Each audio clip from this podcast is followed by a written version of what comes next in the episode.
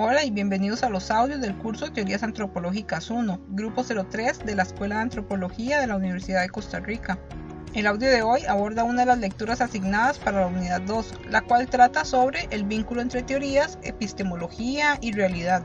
La lectura que analizaremos hoy será el trabajo de Matthew Johnson del 2006, el cual tiene por nombre On the Nature of Theoretical Archaeology and Archaeological Theory. Además, pueden descargar los audios a su celular o tablet y así consultar la materia en el momento que gusten, todo de una manera rápida, amigable y eficiente. También pueden seguirnos en las siguientes plataformas: Anchor, Spotify, Breaker, Google Podcast, Pocket Cast y Radio Public. Entonces, sin más preámbulos, iniciemos. Johnson del 2006, mm, esta tal vez puede resultar un poco compleja, pero en realidad es un buen ejemplo, es un digno ejemplo del, debate sobre el vínculo entre, teoría y práctica, eh, que muchas veces también em, pues es tomado en consideración como para puntualizar que no es necesario hacer teoría. Pero eh, bueno, pues Johnson plantea que, hacer práctica sin teoría conduce a inconsistencias a nivel teórico que al final pues eh, impiden el crecimiento del, del nuevo conocimiento. Él menciona que la teoría arqueológica existe y no existe. Tal vez como una pregunta muy, muy utilizada en la época en la que desarrolla Johnson el artículo y en la que desarrollan Binkley y Pierce el, libro de la muerte de la arqueología. Entonces, eh, la pregunta em, se vuelve relevante en el sentido de que tal vez hasta cierto punto em, se había dejado de lado, bueno, en el libro de Trigger se aborda que que poco interés se le ha dado tal vez al estudio, el estudio de la historia de la teoría a nivel arqueológico. Johnson menciona que pues, la teoría arqueológica existe y no existe. Hay claras escuelas de pensamiento, de modo que él asume que hay una necesidad por, por teorizar o por tener teoría en arqueología. Em, dependiendo tal vez de la manera en que se conceptualice la teoría, puede ser eh, más o menos inclusiva con la diversidad de enfoques teóricos en arqueología. Él menciona que es importante entender qué es teoría, pero antes es todavía más importante entender qué es la arqueología. Pues la arqueología define eh, la teoría con base en el, digamos, en la autocrítica de lo que se considera hacer arqueología. El problema de esto es que, y él es lo que va desarrollando a lo largo del texto, es que hay una disyuntiva o una incoherencia entre lo que los arqueólogos teorizan y entre lo que los arqueólogos hacen.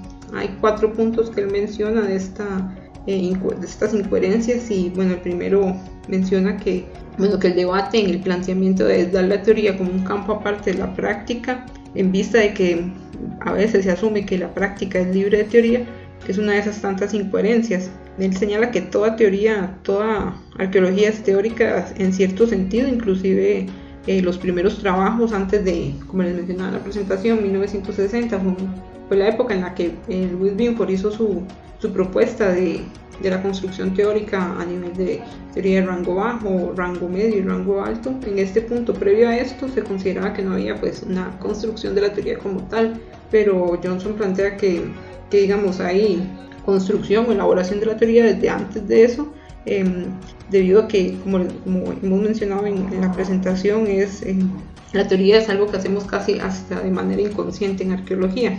Todo esto surge porque la discusión sobre la teoría en arqueología es un, fenómeno reciente en nuestra disciplina.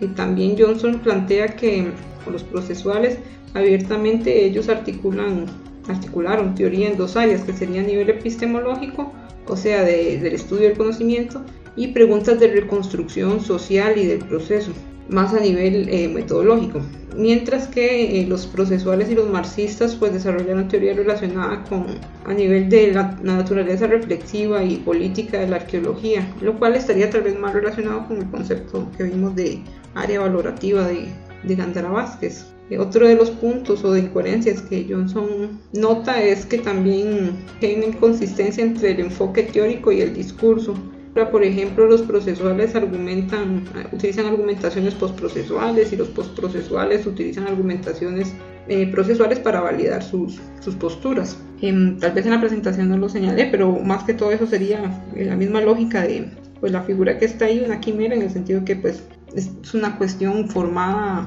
con varias partes de, de cosas que no hacen un, un, un animal, podríamos decirlo así como con sentido.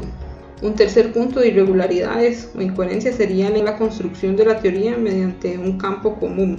la inconsistencia refiere pues a la creación de teoría en lo que Andara Vázquez llamaría como teorías temáticas. Johnson critica eso, aunque él es consciente de que a pesar de que se construyen bajo, una, un mismo interés de estudio, pues hay cierto balance entre, pues Johnson da el crédito de que hay cierto balance entre alianzas eh, y, y pues debates a lo interno. Otro punto interesante que él evalúa es de incoherencias. Teoría arqueológica es que se ha utilizado poco la relación entre teoría arqueológica y otros elementos del pensamiento y la práctica. Un poquito relacionado tal vez con la teoría, eh, con el punto número uno sobre eh, la relación entre teoría y práctica. Este punto es el que Johnson desarrolla más a profundidad y es el que ejemplifica mediante el caso postprocesual de, la agencia y la fenomenología. Y pues que la crítica de él es para argumentar que pues ellos mantienen una, visión o una postura teórica, pero lo abordan em, a nivel práctico a partir de otras herramientas no pertinentes para esa postura teórica. en el caso, digamos, de lo que sería la arqueología de la agencia, pues tienen su enfoque, su postura teórica o su enfoque teórico em, estructuralista y este, pues es incompatible con las em, eh, técnicas que utilizan que serían más a nivel de, del enfoque histórico-cultural, que es el que veremos la semana siguiente. Luego tenemos que en el caso de la arqueología británica del paisaje, eh, que pues aboga o pregona un, un, enfoque teórico fenomenológico, utiliza técnicas pues correspondientes a otra postura que sería más del romanticismo y que pues son poco pertinentes para recuperar y analizar datos em, visualizados desde este enfoque fenomenológico. Otro aspecto interesante eh, que él menciona, bueno, Johnson no se preocupa en ofrecer eh, soluciones a, digamos, a esas críticas que hace sobre, sobre la fenomenología y la agencia. Eh, el enfoque de él o el interés de él es señalar la falta de coherencia entre lo que sería lo que teoriza la arqueología y lo que practica la arqueología. En este caso podríamos traducirlo a nivel conceptual a la propuesta de Gándara Vázquez como una incoherencia entre el área ontológica y el área epistemológico-metodológica. En conclusión, Johnson pues termina eh, respondiendo que sí hay, sí existe la teoría, entonces la teoría sí existe, pero no, no es una teoría que se caracterice por cambios eh, internos en donde haya una interacción entre los datos y la teoría que se está generando.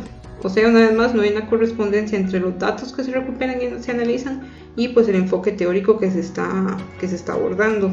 Él también termina concluyendo que es difícil eh, definir qué es teoría y mucho más este, intentar hacer una definición desde la arqueología, pero él es altamente consciente de la relevancia de la teoría, pues para incrementar el valor de los datos y pues resaltar el rol de la teoría para orientar la interpretación general de los datos, es, él lo menciona como algo fundamental y pues también eh, la relevancia de la teoría es el entendimiento sobre parámetros precisos para eh, traducir los datos en conocimiento o explicaciones sobre las sociedades humanas. Con esto finalizo el análisis de la lectura. Les recuerdo que pueden consultar los videos y presentaciones que estamos subiendo a Mediación Virtual y Google Classroom. Además, tienen a su disposición una carpeta compartida de Google Drive con materiales adicionales. También pueden utilizar las horas consulta, esto mediante el correo institucional o cualquier otro medio en donde quieran enviarnos sus dudas o inquietudes respecto a los contenidos del curso. Por último, agradezco al asistente del curso, María Rojas Sancho, por el trabajo de edición de varios de los diálogos para los audios. Y los créditos de la música de fondo corresponden al sitio web bensound.com. Nos vemos hasta el siguiente audio, en el cual veremos la lectura de Irving Ibrahim, Góngora Arjona y Carlos Encalada Gómez del 2015, la cual tiene por nombre que es la práctica en la antropología, apuntes para repensar la relación entre teoría y práctica. Hasta pronto.